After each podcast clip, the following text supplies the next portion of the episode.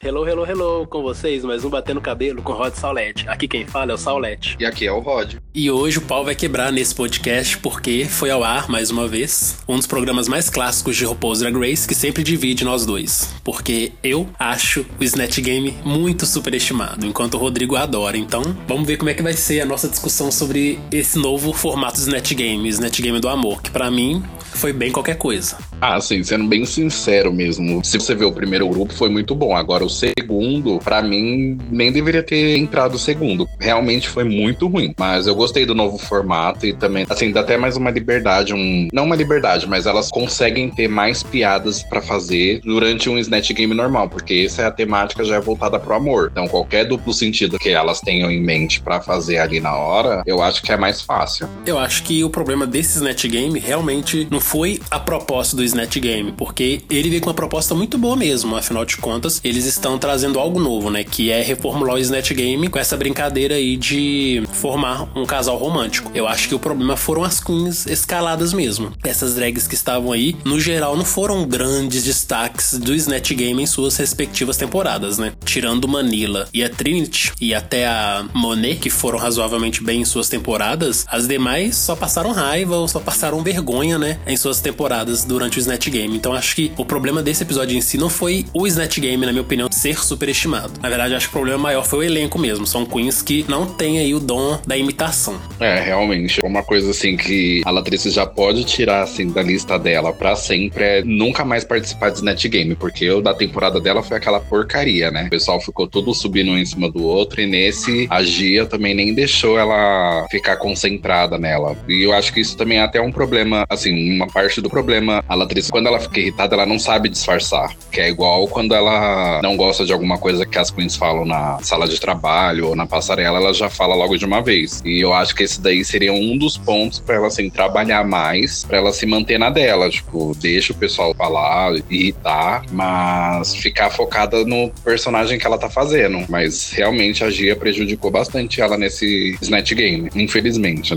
Nossa, a Gia muito, muito chata, muito, muito chata. Mas esse é o personagem que ela escolheu para essa temporada, né? Ela nos últimos dois episódios implicou com a Farah, até conseguir ver a Farah fora. E dessa vez a Gia já começou o episódio batendo de frente com a Trinity, porque depois que o Poe aparece e anuncia para as drags que elas vão fazer o Snatch Game, elas, pra variar, ficam todas animadas, né? Porque isso é de praxe. Sempre que tem Snatch Game, todas ficam hiper mega contentes, excitadas, animadas, chegar lá aquele fiasco. Mas enfim, né? Elas pelo menos acreditam. E aí, na hora que as drags foram lá escolher seus personagens, a Gia e a Trinity acabaram no impasse, porque as duas queriam fazer a mesma pessoa. No caso, a Caitlyn Jenner, que é atualmente a mulher trans mais famosa do mundo, porque antes da transição ela foi um atleta renomado nos Estados Unidos, campeão olímpico, então assim, é alguém com uma fama muito grande. E somado a tudo isso, Caitlyn Jenner é progenitor de algumas das Kardashians. Então, fama é algo assim presente demais na vida dessa Caitlyn Jenner. E aí, como ela é a figura trans mais proeminente do mundo no momento, pelo menos nos Estados Unidos, então seria uma escolha até que esperada em algum momento das drags de RuPaul's Drag Race escolherem ela como personagem personagem para ser feito no Snatch Game. E acabou que foi a escolha de Gia Gunn e da Trinity. E as duas entraram nesse primeiro momento numa discussão para saber quem queria de fato fazer a Caitlyn Jenner. No caso, assim, a Gia ela levantou até um questionamento bom e importante, mas não voltado para o Snatch Game, mas voltado para a indústria do entretenimento, que foi como ela é uma mulher trans, ela gostaria de fazer a Caitlyn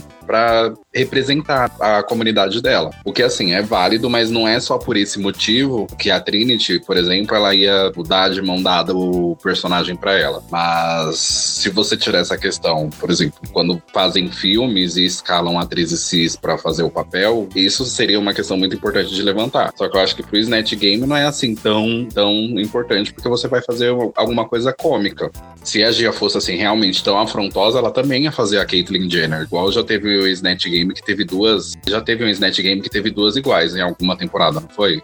Não, elas também não fizeram, não. Seria na sétima temporada que a Violet e a Miss Fame iriam fazer a Donatella Versace, mas acabou que só a Miss Fame fez. Ah, isso. Mas se a Gia fosse assim realmente afrontosa, ela faria também, porque ela tava no outro grupo, nem era no mesmo grupo que a Trinity. Então, mas nesse caso em específico, eu acho que a produção que acabou não colocando as duas no mesmo grupo. Mas caso as duas tivessem escolhido a Caitlyn Jenner, tenho certeza que eles colocariam as duas juntas exatamente pra gente ver, né? Quem sairia melhor, como seria essa interação, né? De duas personagens iguais. a gente sabe como é que funciona a Drag Race, né? Então, tipo, já que ela não escolheu a mesma personagem, então deixa. Mas se fosse a mesma, eu tenho certeza que colocaria no mesmo grupo, só pra gente ter um drama a mais aí. E quanto ao que a Gia falou, eu concordo super, sabe? Tipo, quando a gente pensa em representatividade, então a gente deixa com que as pessoas representem aquilo com o qual se identifica. Então, se tem um personagem gay, vamos dar ele para um ator gay fazer. Se tem um personagem trans, vamos dar para um ator, uma atriz trans fazer. E no caso, por mais que Snatch Game seja assim, uma coisa de 15 minutos,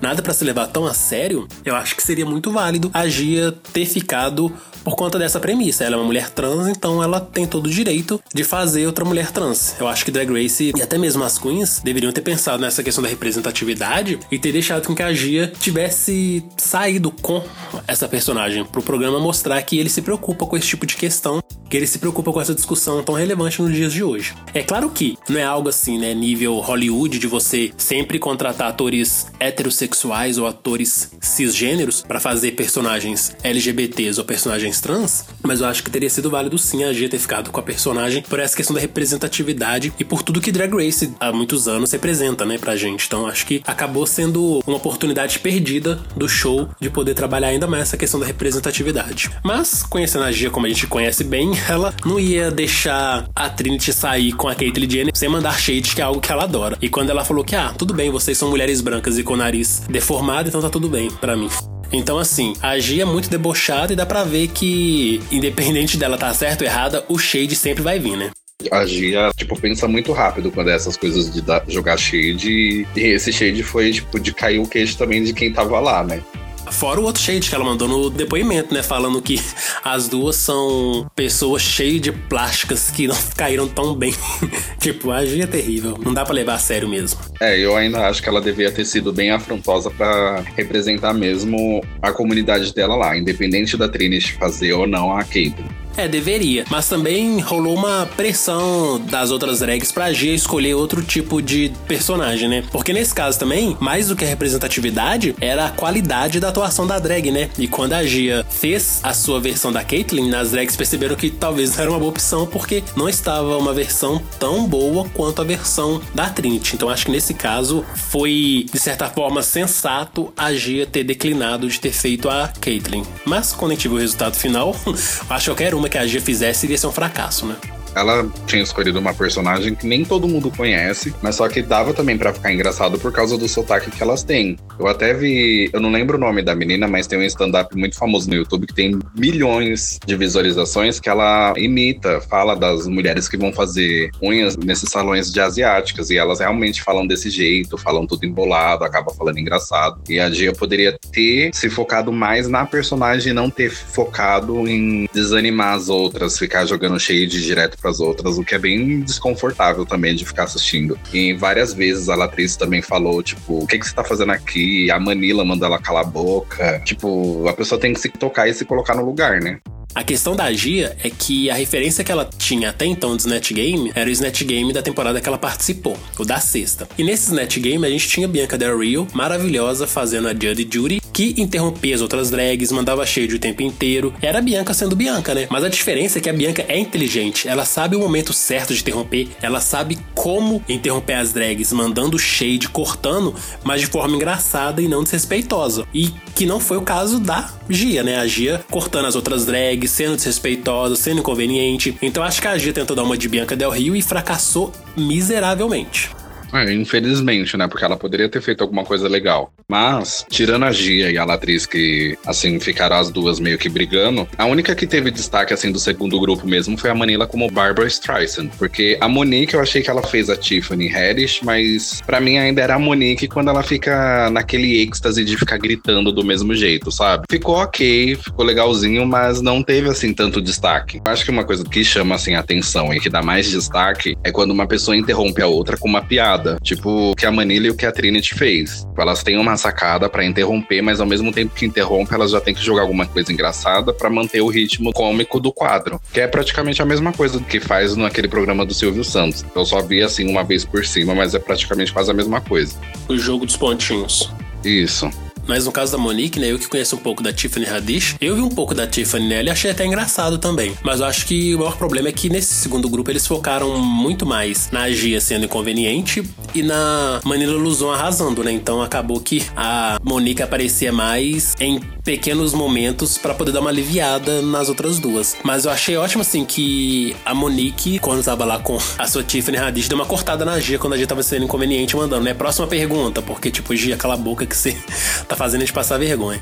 Não, ela não foi ruim. Assim, não foi tão ruim, mas o que teve mais destaque mesmo foi a Manila e um pouco mais dela, porque a Gia e a Latrice praticamente nem estavam ali, né? Infelizmente pra Latrice, porque eu acho que a Latrice, assim, poderia também ter se saído melhor, bem, e ter apagado aquela imagem que ela tem na cabeça do Snatch Game, né? De ser aquela porcaria que sempre é, pra ela. É, a Latrice tem um karma com o Snatch Game, melhor ela desistir disso da vida dela e procurar outro tipo de humor para ela poder fazer em Drag Race, porque Snatch Game já viu que não é a praia dela. Não tanto por ela, mas por conta da galera que fica em volta dela atrapalhando. Mas aí a gente teve, né, o primeiro grupo que foi anos luz muito mais divertido do que o segundo. Eu acho que nesse primeiro grupo, além da Trinity fazendo a Caitlyn e arrasando, eu babei muito o ovo da Naomi Smalls, porque uma das minhas grandes preocupações nesses net games seria a Naomi Smalls, porque na oitava temporada ela fez a Tiffany Pollard, famosa em New York, que é uma figura assim famosa nos Estados Unidos por ter participado de alguns reality shows e ser muito polêmica, muito engraçada, muito barraqueira. E aí, quando a Naomi fez ela na oitava temporada, foi tipo um desastre, tanto que ela caiu no Bottom 2 e teve que dublar pela sua vida. Mas aí revendo ela agora como Andy Williams, ela simplesmente para mim arrasou demais. E se fosse eu no lugar de RuPaul, teria dado a vitória desse episódio para ela, colocaria ela e a Trinity no top 2, porque para mim a Naomi simplesmente se redimiu e limpou a sua alma aí, limpou o seu nome de Drag Race. Foi tipo a Valentina semana passada dublando e arrasando. Então acho que dessa vez a Naomi arrasou e finalmente mostrou que é uma grande competidora desse All Stars 4 e que quem subestimava ela vai ter que pensar duas vezes antes de sair criticando ela, falando que ela não passa de um rostinho bonito de modelo. Eu também acho que a Naomi, assim, se redimiu muito com esse Snatch Game, do Snatch Game que ela fez na temporada dela. E ela também soltou informações que mesmo quem não faz parte da cultura e não entende lá, você podia sair pesquisar, dar pausa no episódio, pesquisar depois que acabasse. Que foi no caso que ela pergunta pra RuPaul, tipo, como vai o LL o Jay? Porque a RuPaul, ela tinha sido convidada para participar de uma série que ele também fazia, se chamava In The House. E até tem no YouTube uma entrevista que ela deu na rádio, que ela falou que quando chegou lá para ler o roteiro, o script com todo mundo, ele chegou na sala, cumprimentou todo mundo, olhou para ela e, tipo, não cumprimentou do mesmo jeito que os outros. E ela até então tava desmontada, ela não tava montada como drag, que era só para ler o script. E nesse papel ela faria o melhor amigo dele na série que se vestia de, de drag. Mas daí, ao longo das gravações, da interação entre eles, ele não cumprimentava ela, tipo, era bem chato com ela e também até chegou a ameaçar a bater nela. Aí foi nesse momento que a RuPaul também falou para ele que se ele fizesse isso, ela ia tomar tudo que ele tinha porque ia meter um processo nele. Aí ela até comenta também durante essa entrevista que ela devia ter feito isso. Se ela tivesse ainda a mentalidade de quando ela tava gravando essa entrevista, ela faria isso com ele porque foi tipo uma homofobia imensa, né? Eu não peguei essa informação se ela realmente chegou a fazer o episódio, mas eu sei que o momento que teve assim de informação que a Naomi jogou e que foi engraçado, que até a RuPaul Rio foi esse. Aí eu também achei até legal comentar assim no podcast bem escroto, né, da parte dele fazer isso. Ainda mais que o LL J é um rapper, ele é negro e com certeza também já passou aí pelas suas questões de preconceito, de racismo, chegar ao ponto de ameaçar alguém de agressão, sei lá, prova que uma pessoa oprimida pode ser opressor e até pior do que os opressores que ela normalmente tá acostumado a enfrentar na vida, né? Muito escroto da parte dele. Fora que eu não sabia dessa informação e eu pensei que o shade da Naomi pro como vai Léo J fosse pra outra coisa que o Léo J tem envolvido que de certa forma também deixar o Paul puta, que LL Cool J tem um programa chamado Lip Sync Battle, que é um programa de lip syncs mesmo, só que é com artistas dos Estados Unidos. Igual, por exemplo, teve lá o Tom Holland, que é o novo Homem-Aranha, que fez lip sync de Umbrella da Rihanna. Teve a Nini Leaks, que uma vez fez lip sync de uma música da RuPaul, Supermodel of the World. Então, assim, eles fazem vários lip syncs lá e são lip syncs que até viralizam pela internet e tal. Teve um que foi um dos que mais bombou, que foi do Shane Tatum dublando Beyoncé e depois, no fim da apresentação, Beyoncé aparece e performa junto com ele. Foi esse bem bacana, mas enfim. A raiva da RuPaul nisso tudo é que foi uma coisa que ela até falou numa entrevista uma vez, que no caso a comunidade LGBT cria coisas genuínas e vem os héteros e copiam, né, chupam o que a gente criou para ter o lucro para eles, né, tipo, como se fosse uma apropriação. E aí no caso, com esse programa rolou isso, tal. E meio que a RuPaul ficou chateada, porque, né, OK que a comunidade drag não tem nenhum tipo de domínio sobre o lip sync, né? Tipo, não é só as drags que podem fazer. Mas, querendo ou não, foi uma coisa que o programa RuPaul's Drag Race popularizou. Então ela meio que ficou incomodada com isso, né? Porque o programa tava até então no canal Nanico, tentando se manter relevante no passar dos anos, enquanto vem um programa comandado por héteros num canal maior, fazendo algo que já era consagrado no Drag Race. Mas enfim, só mesmo para pontuar que parece que RuPaul e a El J tem uma história longa aí que poucos sabem, né? Também tem isso, né? Se eles já brigaram naquela época, que quase, tipo, se bateram, e ainda mais ele vem depois faz isso com um programa, até eu ficaria com raiva e também daria entrevista falando que isso daí foi uma cópia do programa dela. Porque realmente, depois de Drag Race, popularizou bastante e é o que sempre vem acontecendo, inclusive com a moda, por exemplo. Antigamente, pelo que eu reparava aqui em São Paulo, a maioria das gays andava com aquele shortinho bem curto. Aí depois de um tempo, todo mundo começou a andar com esse shortinho curto, inclusive hétero, todo mundo. Corte de cabelo, a mesma coisa. Então é uma coisa assim que o povo vai acostumando e depois acaba se apropriando e falando, ah, tipo, isso daqui foi a gente que inventou, que pegou. Mas na verdade não é isso, né? Sim, sim. Infelizmente é o que acontece normalmente, né, na sociedade que a gente vive. Pessoas e comunidades periféricas, marginais, criam manifestações culturais genuínas que acabam sendo absorvidas, acabam sendo apropriadas por pessoas e comunidades mais abastadas, né, que têm um certo domínio sobre cultura, sobre as manifestações culturais no geral. Isso a gente vê, por exemplo, no funk, no hip hop, enfim, várias manifestações aí que nascem né, no seio das comunidades carentes, periféricas marginalizadas abastadas, e aí pessoas ricas, no caso, né, mais abastadas, acabam se apropriando e lucrando em cima disso, né, que é o pior ainda, porque eu acho que a arte, cultura é algo assim universal. A gente cria e o mundo absorve aquilo da melhor forma que consegue. Mas aí sempre rola, né, de outras pessoas e comunidades pegarem isso e lucrarem em cima e não darem um tipo de retorno para quem criou, né? O que é foda. Eu acho que o problema, por exemplo, desse programa aí, Lip Sync Battle, é exatamente esse. Vai lá, coloca os héteros, né, famosos e tal para dublarem, mas não dá os devidos créditos as drags que são as verdadeiras propagadoras desse tipo de arte, a arte de dublar. Voltando ao Snatch Game, o que a Trinity fez com a Caitlyn lá não tem nem comentários, que foi um dos maiores destaques do grupo, seguido da Naomi. E a Monet, eu achei assim que ela ficou bem fraquinha como a Whitney, em comparação com o Snatch Game dela que ela ganhou. Ela, ela passando aquele spray no rosto e ficando com o rosto todo molhado, dava realmente assim, a impressão de que ela tava mega nervosa para participar daquele Snatch Game e nem parecia que era spray, parecia que era o suor dela mesmo. Pô, mas a Monet ganhou, não foi a Aquária que ganhou, não? Ah, verdade, esquece, a Aquária que ganhou, eu confundi. É, ah, mas ela ficou foi... entre as melhores, pelo menos, né? Eu fiquei pensando agora, foi vitória dupla? Porque eu só lembro da Aquária ganhando. É, não, eu confundi, mas ela chegou a ficar pelo menos entre as melhores, né?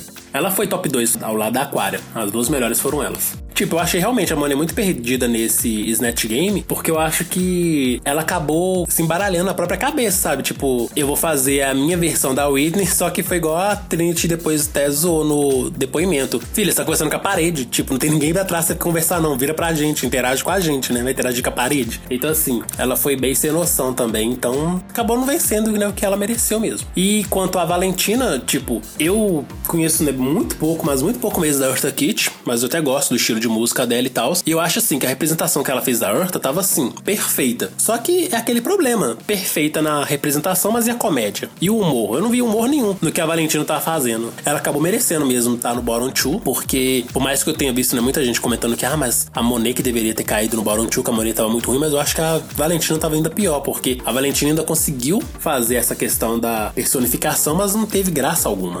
Pra mim, a Eartha Kid que já fizeram, a melhor foi a da Titi Divine, mesmo ela tendo exagerado bastante, mas ficou muito mais engraçada. A Valentina realmente tinha um visual 100% da Eartha, mas, tipo, zero comédia. E ainda quando a RuPaul perguntou pra ela, tipo, ah, o que que significa pull my lever? Tipo, puxar minha alavanca. E ela não deu, tipo, uma explicação, ela só mostrou assim, mas falou do mesmo jeito. E o engraçado seria se ela tivesse falado alguma coisa engraçada pra RuPaul, pelo menos dar uma risada disfarçando, né? E não ter feito aquela cara de, tipo, o que, que você tá fazendo?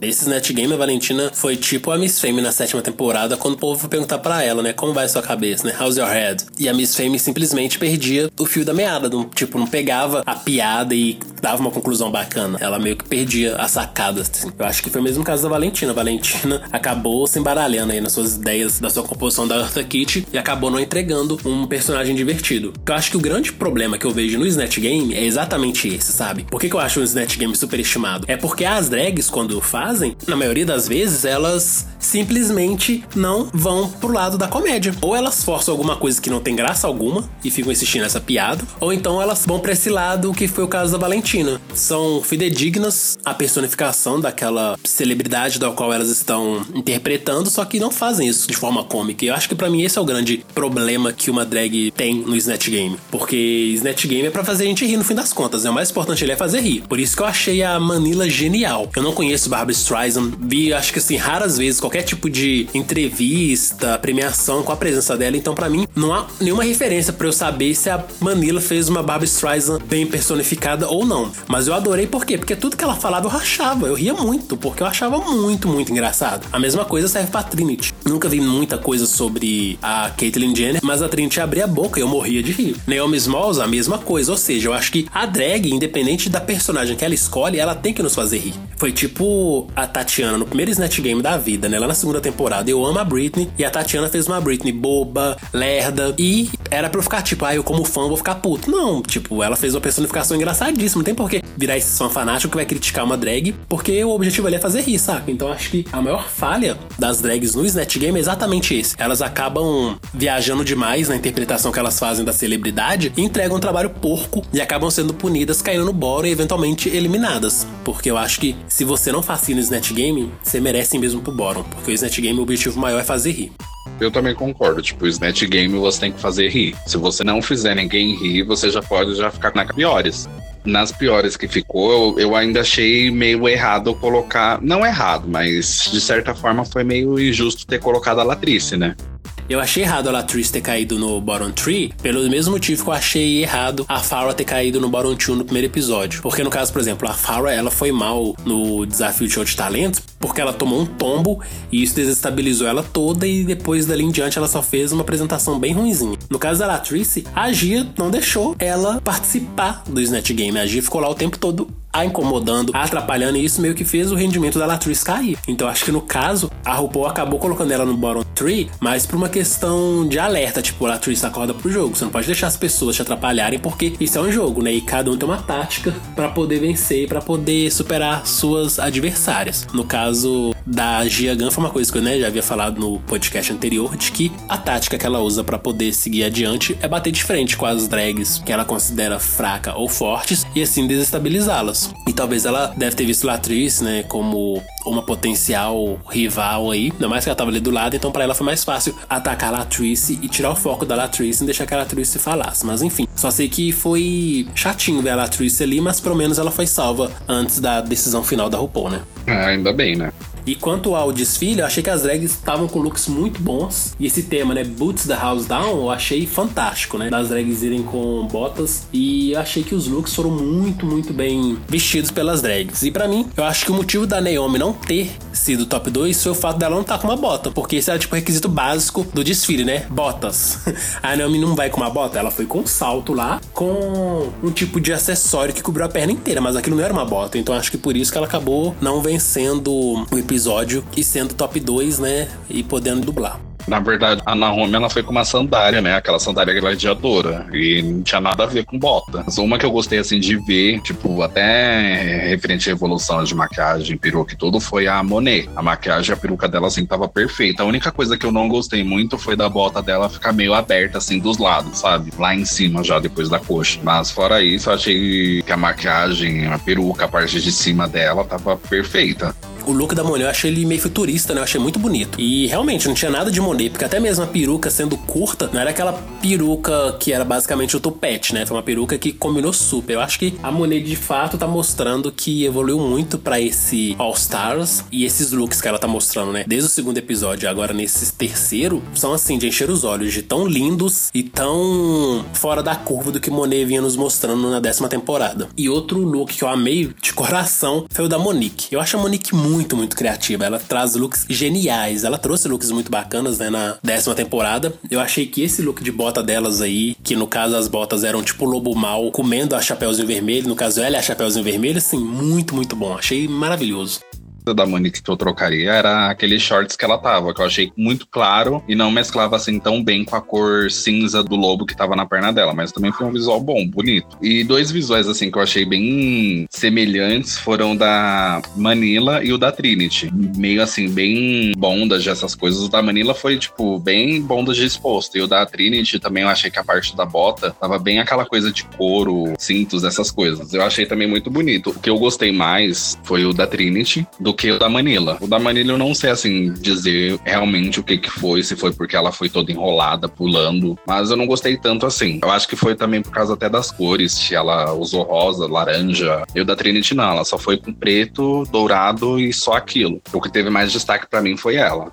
No geral, eu gostei de todos os looks. Eu acho que as drags estão arrasando muito nas passarelas dessa temporada. Elas estão mantendo um nível muito alto de desfile, de looks. E a única, assim, que eu acho que realmente ficou fora do tom ali foi a Naomi Smalls. E é por isso que eu acredito que ela nem foi top 2. Porque no montante, a Trinity e a Manila acabaram dando um pacote completo pro desafio da semana, né? Porque a runway também é um desafio. E as drags devem ter uma runway boa. Então, no caso, isso acabou penalizando a Naomi Smalls. Mas eu acho que o que ela mostrou no Snatch Game provou que ela tá mesmo focada no jogo e que ela evoluiu bastante desde a oitava temporada. Porque a hora que a gente para pra pensar nos looks que ela desfilou até aqui, nada de biquíni. Só por não ter biquíni já é uma vitória, né? Então acho que essa tá sendo uma temporada muito boa e a Naomi tá sendo um destaque positivo. Afinal de contas, já são três semanas sendo high, né? Três semanas entre as três melhores, eu acho que é uma grande conquista que ela também se mantém assim, né, pro, até o final da temporada. Meu único medo é se ela vai ficar, tipo, só sendo top 3 e nunca ganhar, né? Aí, tipo, não, não, eu quero que você ganhe pelo menos uma coisa aí, filha, porque você merece, né? A gente merece. Eu quero ver você sendo anunciada como winner da semana, pelo menos uma vez que seja. Ah, e uma coisa que eu até ia comentar no começo do episódio, mas a gente acabou se empolgando, foi do fato da Valentina, né, ter eliminado a Farrah. Que eu vi também gente no Twitter, na internet, comentando, falando que, nossa, como que uma pessoa que se diz amiga da outra vai e elimina ela, assim, tipo, como se a Valentina não tivesse os sentimentos. Mas eu acho assim, você tem que ter uma ética, por exemplo. Se a gente tá num emprego, alguém que é realmente seu amigo faz uma coisa errada, tipo assim, uma coisa muito errada, é óbvio que você vai lá e fala, ó, oh, isso daqui tá errado errado. Se você for chefe, falar uma vez, duas, três e ainda cometer a mesma coisa, você vai acabar demitindo seu amigo. E a mesma coisa numa competição. Se eu tô competindo com um amigo meu e eu ver que ele ficou nas piores e nos outros episódios ele acabou ficando nas piores também e não evoluiu, é óbvio que eu vou eliminar quem tá pior na competição. Eu não vou fazer uma Alaska Tox que só fica deixando a Roxy, mesmo a Roxy tendo ficado no bottom quase a temporada inteira. Né, porque tipo a Roxy ficou seis vezes no bottom, basicamente 90%. Eu acho que a Valentina fez certo, sabe? Tipo, ok, eu te adoro, Fia, mas você não tá bem, então tchau, Farrah. Melhor deixar outra pessoa que tá mostrando um desempenho melhor. Porque também a gente tem que pensar na qualidade da temporada, né? Eu acho que se deixar só drag swings medíocres ali, que não estão entregando um bom trabalho, vai também tornar a temporada fraca. É só a gente lembrar temporadas passadas aí que acabaram tendo destaque maior pelos barracos do que pelo desempenho das drags. Tipo, quinta temporada, quarta temporada. Foram temporadas que tiveram drags muito boas, mas também que tinham drags muito ruins. então acabava que a gente focava mais nos barracos, mais nas tretas das drags do que no bom desempenho do desafio, né? Assim, na minha opinião, eu acho que a Valentina fez super certo. Eu, no lugar dela, também faria a mesma coisa. Não ia deixar alguém que tava realmente fraco na competição ficar e não. E até é engraçado a gente pensar na Valentina, né? Decidindo eliminar Farah, porque depois que RuPaul anuncia que o top 2 é Manila e Trinity e o bottom 2 é Gia e Valentina, acaba que Valentina e Gia vão conversar, né, com as drags que estão no top 2, né, vão se defender para falar por que elas merecem ficar ali ou não. Nesse momento, a Manila, enquanto conversa com a Valentina, até sinaliza, né, que elas poderiam fazer uma aliança. E aí é bacana que a Valentina meio que liga o foda-se, tipo, não, filha, a gente não tem que fazer aliança. Você deveria é, me deixar no jogo para você mostrar que você é tão boa quanto eu e a gente se encontrar no top 4 e ver quem é melhor. Eu achei que foi bem ousada a Valentina essa postura, porque ela poderia fazer a coitadinha também, né? Tipo, ah, vamos nos aliar assim, você me salva aqui, depois eu te salvo. Ela simplesmente não quis essa responsabilidade, né? A Valentina chamou a Manila pro jogo mesmo. Tipo, não me salva porque você quer ser minha aliada. Me salva porque você quer me ver na final e você vai me enfrentar lá e vamos ver quem é melhor. Eu achei bem bacana da parte dela isso esse episódio, assim, o que mais teve destaque, né, foi essa parte da deliberação delas. Porque antes mesmo disso, a Trinity chama a Manila de canto e fala, tipo, ah, quem você vai eliminar? Ela fala, ah, a gente pode eliminar uma mais forte, conviver com uma mais fraca que provavelmente vai cair de novo no bottom two e a gente acaba eliminando depois. E meio que elas também já estavam tentando fazer, assim, uma aliança antes da Valentina até conversar com a Manila.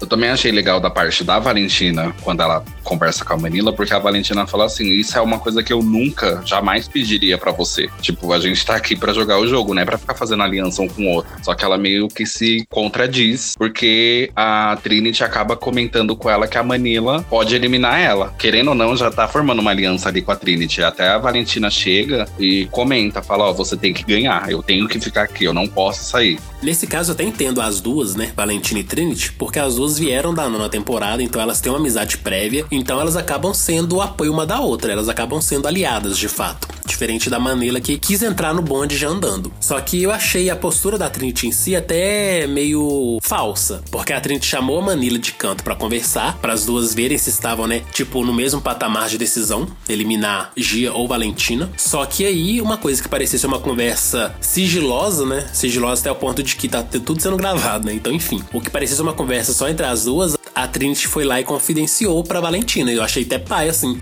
Eu achei pai no sentido assim, ética e tal, mas é aquela coisa, gente, é o jogo. Então cada um escolhe a tática que for. Não é uma coisa também pra quebrar a cabeça. Nossa, que falsa, não é isso. Eu achei pai ela ter, tipo, traído a confiança da Manila, mas também é a estratégia que ela escolheu. Eu converso com a Manila aqui, mas eu revelo tudo pra Valentina ali, porque Valentina é minha aliada. Então, de certa forma, eu acho que foi muito bacana mesmo ver esse lado estrategista delas. E aí, foi uma coisa que eu até pensei no nosso bate-papo da semana passada. Nossa, as drags vão ficar só nessa, tipo, de o tempo todo se reunirem com o top 2 e se defender, falando por que elas merecem ficar. Dessa vez a gente viu uma coisa até inédita, né? O top 2 se reunindo entre si para conversar sobre quem merecia ou não ficar. Eu achei isso bem bacana e seria algo que seria muito mais interessante a gente ver nos próximos episódios, né? O top 2 conversando entre si para decidir quem que merece ficar ou não. E depois a gente vê se de fato o top 2 entrou num consenso e aí a pessoa eliminada foi uma decisão da dupla. Porque se for nesse caso, a única diferença do lip sync é que a vencedora vai levar 10 mil dólares para casa, porque o resultado em si mesmo, o resultado final, foi tipo uma escolha mútua, né?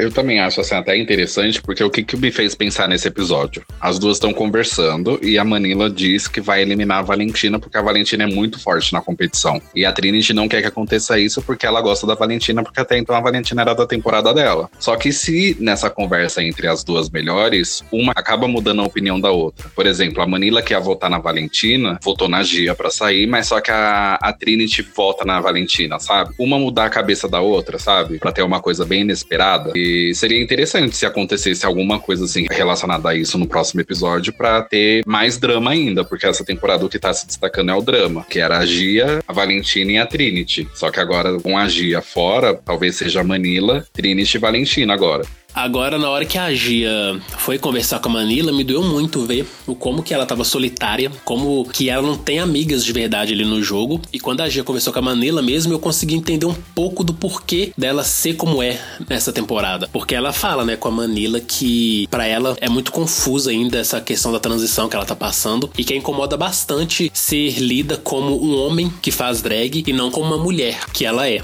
E eu acho que acaba que esses barracos que ela arruma tem muito a ver com a solidão que ela vive, então os barracos que ela faz é mais uma forma dela acabar chamando a atenção das pessoas e quando você é solitário, você quer chamar a atenção das pessoas, né? Você quer que as pessoas te deem atenção, você quer que as pessoas estejam ao seu lado. Então acredito que, mesmo que sendo uma coisa tóxica e negativa, acaba que esses barracos que a Gia cria com as drags no All Stars 4 é uma forma dela ter para si a atenção que ela tanto procura dessas pessoas que não são amigas delas. Porque se a gente for ver, todo mundo ali é unido. Tem Manila e Latrice juntas, desde o All Stars 1. Tem Trinity e Valentina juntas, desde a Season 9. Acabou que formou um novo trio ali, da Monet Monique e Naomi Smalls. E no geral todas estão juntas, mas a Gia é sempre isolada. E desde o segundo episódio elas sempre falam, né, que devem eliminar a Gia porque a Gia tá insuportável. Então assim, a Gia tá completamente deslocada ali. Então acaba que ela vai fazer barraco porque pelo menos assim ela tem a atenção das drags. Eu acho muito problemático, mas é triste também, sabe? Então eu fiquei com uma certa pena dela. E depois eu ainda pensei um pouco mais que o fato dela tá nessa questão da transição ainda, porque na época que a Gia gravou Stars 4, ela nem tinha feito alguns procedimentos no corpo, né, como colocar a mama e colocar a bunda, enfim. Ela não tinha feito esses procedimentos, então ela tava com o corpo meio chapado. E para alguém que quer ser lida como mulher, para alguém que quer se impor na sociedade como uma mulher, acaba que alguns procedimentos não tão estéticos, porque aí tem mais a ver com a saúde mesmo mental dela, sem esses procedimentos, como ela ainda não é tão lida como mulher, acaba que isso também mexe muito com a auto-percepção dela, né? Imagina, você é uma mulher trans que tá no processo de se aceitar, de se ver da forma que você deseja, num reality, cheio de homens que fazem drag, mas que alguns já passaram procedimentos estéticos, né? Tipo Trinity. E elas, quando se transformam, viram mulheres incríveis. Então, pra G é muito confuso tudo isso. Então, acho que parte dessa sua raiva, dessa sua briga constante com as drags tem muito a ver, né? Com isso. Por isso que eu até entendi um pouco do porquê dela ficar o tempo todo desmerecendo a Latrice, né? Porque, tipo, a Latrice não é uma mulher, isso é um homem, não sei o quê. Porque, na verdade, eu acho que a grande luta ali da G era uma luta interna, não era uma coisa assim, direcionada especialmente pra Latrice ou qualquer outra drag.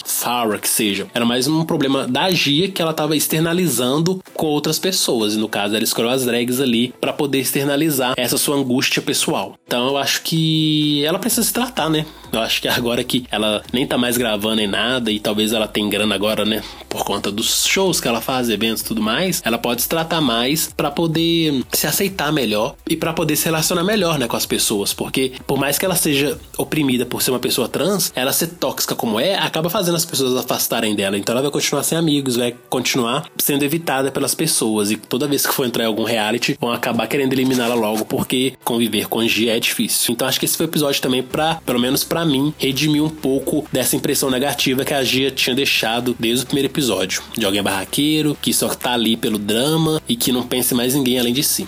Também foi triste ver ela, assim, tipo, indo pro canto, falando que tá se sentindo sozinha, como se fosse ovelha negra, por causa dessas questões. Porque, igual você disse, na época que tava gravando All Stars, ela não tinha feito vários procedimentos. Igual ela também comenta que ali dentro ela se sente a Gia da sexta temporada. Porque antes ela se identificava mais com a Gia, que ela realmente é quando tava de drag, do que agora. Porque agora ela meio que se sente conflito com quem ela é e com a personagem que ela passa no programa sabe? Ela sempre vai estar tá de mulher, ela sempre vai estar tá na autenticidade dela. Não é igual às outras queens que são homens que fazem drag. Ela já é uma mulher que faz drag. Então acho que isso meio que deixou a cabeça dela bem confusa e mais também assim emotiva por causa dessas questões. E para piorar ainda, a Gia escolheu o seu nome drag Gia como seu nome social, né? Então aí a confusão é maior ainda, porque até então, na sexta temporada, antes dela fazer a transição, ela tinha o seu nome masculino e tinha a Gia personagem, drag. Agora não é mais assim, agora é Gia Gia. Então, realmente, para ela é uma confusão muito grande. Foi bacana, assim, pelo menos ver o discurso de despedida dela, né, pra RuPaul, falando que ela era grata por poder mostrar o seu verdadeiro eu. E eu achei isso muito emblemático, porque RuPaul já foi exposta várias vezes por ter feito comentários transfóbicos. O próprio show já teve momentos de transfobia. Então, a Gia poder mostrar o seu eu trans num programa que tem esse histórico negativo na forma de tratar pessoas trans é também importante, porque mostra que há uma sinalização do show em mudar sua postura e mostra que as pessoas trans que estão topando participar de Drag Race, de certa forma, percebem que é esse movimento aí deles tratarem de forma mais digna as pessoas trans. Então acho que acabou sendo um final triste, mas também importante para a história e trajetória de Gia Gunn, não dentro de Drag Race, mas fora, né? Sua trajetória da vida daqui em diante. E da Gia, assim, o legal da sexta temporada é que algumas drags se destacaram tanto que até foram para outros países fazer programas, que foi o caso da Courtney Act, que também até teve um especial de Natal recentemente, que ela reuniu a Ador e a Bianca, e a Darian Lake também. E a Gia também, ela foi pro Chile fazer a outra temporada de The Switch 2. A sexta temporada praticamente exportou as queens para fazer outras coisas, igual a Bianca, que ela também já fez filme, tem o stand-up dela sempre, a Ador que canta, que já tá fazendo turnê mundial legal. A sexta temporada foi bem planejada, assim, nesse sentido das queens se venderem e venderem o que fazem. Sim, as drags da sexta temporada acabaram tendo uma grande visibilidade mundo afora, e isso de certa forma acaba repercutindo no show, né? Porque eu acredito que foi a partir da sexta temporada mesmo que as drags de RuPaul's Drag Race começaram a fazer turnês pelo mundo afora, começaram a visitar outros países, então meio que a sexta temporada foi responsável por essa guinada na carreira internacional das drags que participam de RuPaul's Drag Race. E Gia tá entre essas drags, né? Ela é uma personagem icônica, assim, ela é uma personagem importante para a história de Drag Race. Então ver que ela tá nessa essa jornada da sua transição e que Drag Race ainda tem um certo papel nessa sua jornada, é interessante a gente assistir. Pena que foi da forma que a gente viu, né? Com barracos, com estresses, mas cada um tem sua jornada e quem somos nós para poder falar qual jornada é correta, qual que não é, né? E no geral, achei que foi um episódio assim bacana, tirando o fiasco que foi a maioria das personagens do Snatch Game. Mas quando eu penso assim no geral, foi um episódio bom porque ele foi muito bem construído. Porque a gente teve mais uma vez muito drama, tivemos comédia, tivemos jurados lindos. Que esses dois de hoje são assim maravilhosos, né? O Gus e o Keenan são muito, muito gatos e são muito participativos. achei muito divertida a participação deles. Deu para ver também que eles estavam ali entretidos com o show, com as drags. E eu acho que ver Valentina e Trinity unidas, mostrando que elas estão ali para jogar e que a união delas é bem estratégica, foi também um alento pra gente, porque a gente vê agora talvez uma nova forma dessa temporada caminhar, porque sem agir ali, os dramas, os barracos que ela protagonizava já não vão ter mais. Então acho que agora talvez eles vão focar nessa estratégia, nessa união das drags, não só de Valentina e Trinity, e nós vamos ver como que a coisa vai desenvolver daqui em diante, né? Eu torço que a gente vai ter mais dramas aí, só que agora em núcleos diferentes do reality. Eu acho que a partir desse episódio agora pra frente, ficou mais interessante a temporada, né? Aquela temporada que, tipo, a gente assiste só por assistir. Eu espero que isso que a gente comentou do top 2, chamar uma outra para conversar antes, eu espero que também seja recorrente pra gente ver o que pode acontecer, né? Uma dando uma opinião diferente da outra.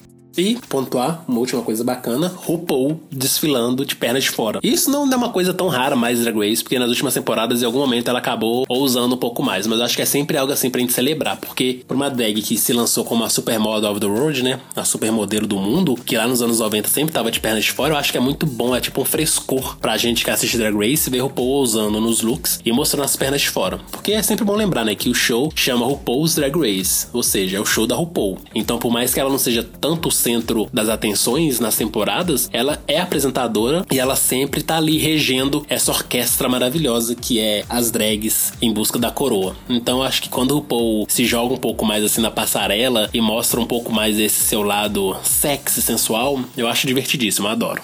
Foi na oitava temporada que ela foi com aquele vestido que ela depois tirou para mostrar as pernas? Eu tô na dúvida qual que foi, mas pode ter sido. Eu sei que é entre a sétima e a nona.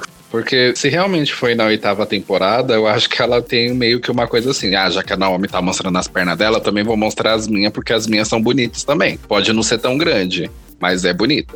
Sim, sim. RuPaul tem uns pernão e é bacana quando ela mostra eles. Mas se levar em consideração que ela fica muito tempo sentada ali atrás e que o estúdio deve ser gelado, dá pra entender, né? Porque que ela não mostra muitas pernas como antes.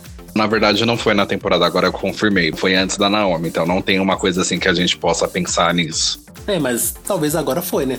Enfim. É, agora pode ter sido proposital. Então agora é só a gente aguardar ver como é que vai ser a temporada sem Gia, causando barracos e dramas e nos divertindo com seus shades e ver como que vai ser essas próximas alianças, porque certamente a aliança de Valentina e Trinity não vai passar despercebida e tampouco vai ser a única aliança formada ali, porque você vendo duas competidoras fortes dessas aliadas, você com certeza vai querer se agarrar a alguém próximo ali para você não entrar na mira das drags que estão juntas. Então vamos ver se vamos ter novas alianças e como que vai desenvolver essas alianças pela prévia do próximo episódio, tem também tudo para ser um episódio bem cômico em relação ao desafio principal. Elas vão ter que fazer meio que aqueles programas de. Elas estão na corte discutindo o caso e a Michelle vai ser a juíza pelo que parece tá bem cômico e também vai ter um drama, acho que no final do episódio, na parte da deliberação que aparece a Valentina meio que dando um ataque lá de pelanca.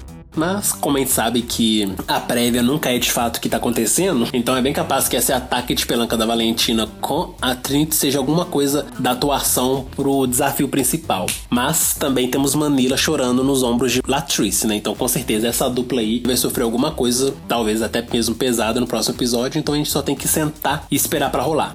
Infelizmente, o episódio da próxima semana não vazou, né? Ainda bem. Não, ainda bem, porque ficar duas semanas sem Drag Race, por mais que seja puxado, é ruim também. é, não tem novidade, né, depois para comentar. Exato. Por hoje é só. Muito obrigado por nos ouvirem. Não se esqueçam de se inscrever em nosso canal e curtir nossas redes sociais, Draglicious e Fusco News. Links na descrição. Aqui é o Rod. E aqui é o Saulete. Até o próximo Batendo Cabelo com Rod Saulete.